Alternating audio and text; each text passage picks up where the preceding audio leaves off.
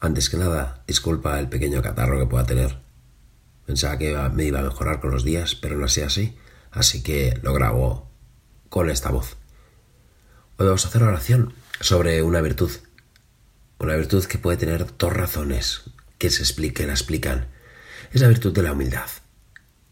Sí, dos razones, porque, por un lado, sabemos que humanamente es necesaria es una virtud que si no la, si no la vivimos nadie nos aguanta, porque sabemos que no somos dioses de nosotros mismos, que no somos Dios. Y entonces nos damos cuenta que la humildad, ese saberme criatura, es necesario. Es una actitud realista. Sí, mira lo que decía Antonio Machado. Nunca perdáis el contacto con el suelo, porque solo así tendréis una idea aproximada de vuestra estatura. Sí, si no vivimos la humildad, pensamos que somos más altos de lo que en realidad somos y después caemos. Y caemos a una altura superior a la nuestra y entonces nos rompemos por falta de realismo. Pero después también es como una falta de realidad. Mira lo que decía Lao Tse. Saber que no se sabe, eso es humildad. Pensar que uno sabe lo que no sabe, eso es enfermedad. Sí, es que si te haces maestro de ti mismo, estás siempre siendo discípulo de un necio y te cierras, te cierras a toda la realidad o tu realidad se hace bien pequeña como un canuto. Hasta aquí la explicación natural, podríamos decir, de la virtud de la humildad. Pero el Señor también nos muestra otro punto de vista. Y es un punto de vista que la verdad que es bueno rezarlo de esta manera. Porque el Señor con la humildad nos dice, no, es que quiero guiar tus ansias de plenitud, de abundancia. Y para eso quiero que seas humilde.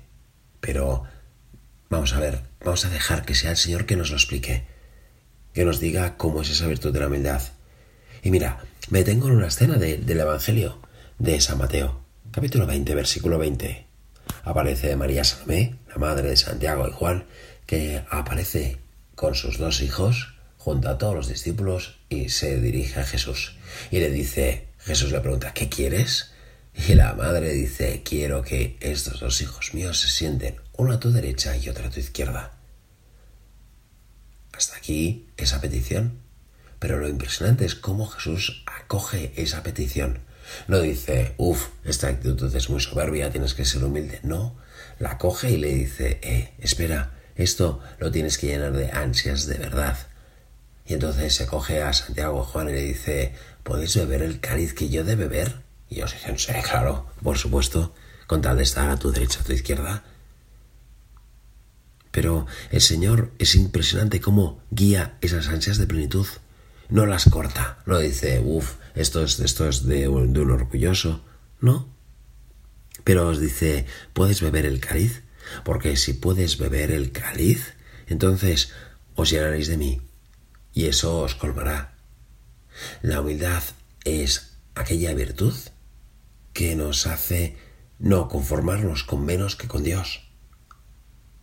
O al revés, la soberbia, en el fondo, es quererse demasiado poco. Quererse en función de lo que piensen los demás, en función de las modas. Cuando digo no necesito a nadie, entonces mi vida se está llenando de un sin sentido, sin significado, sin intimidad porque no caben los demás y sin virtud. Cuando yo y cada uno de los hombres está llamado justamente a esa plenitud, a estar en abundancia, en abundancia de virtud, en abundancia de intimidad, en abundancia de significatividad, que todo tenga sentido, que tenga sentido en nuestra vida, y eso solamente es posible con la humildad, que por eso Santa Teresa dice, está en la verdad. Solamente abajándome hacia los demás podré reinar. Es lo que aprendieron Santiago y Juan, efectivamente. Estuvieron a su derecha y a su izquierda, pero no al estilo que ellos pensaban, sino al estilo de Dios. Santiago se irá a un viaje y después será rápidamente ejecutado. Y Juan, en cambio, vivirá largos, días, largos días, hasta ser casi olvidado, estando desterrado. Tanto uno como otro sirvieron y se dieron cuenta de que el secreto no estaba en grandes honores, sino en vaciarse de sí mismos para que solamente Dios los colme. La verdad es pensar menos en ti, no de ti.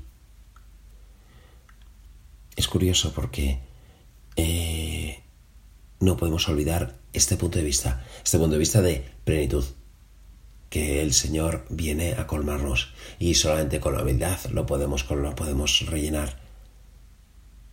Es curioso porque eh, cuando nos dedicamos a los demás, cuando somos humildes, es cuando realmente estamos llenos. Esto sucede, por ejemplo, cuando haces alguna cosa de solidaridad, alguna visita a personas necesitadas. Recuerdo que un chaval me dijo después de una visita de pobres, la primera vez que me da, es la primera vez que me he dado cuenta que mi vida puede llenar la vida de los demás. Y eso es muy fuerte, ese, ese descubrimiento, porque entonces nos damos cuenta de que en la humildad, en ese vaciarme de mí mismo, hay plenitud, hay abundancia, y entonces nuestro corazón aspira a ella. Sí, es una virtud, pero sobre todo es una necesidad, una ansia que tengo en el corazón de ser humilde. Vamos a pedirle a la Virgen que nos enseñe esa plenitud, ese arte que ella aprendió el día de la Anunciación, en la que no dudó en, llamarse a sí misma. Yo soy la esclava del Señor.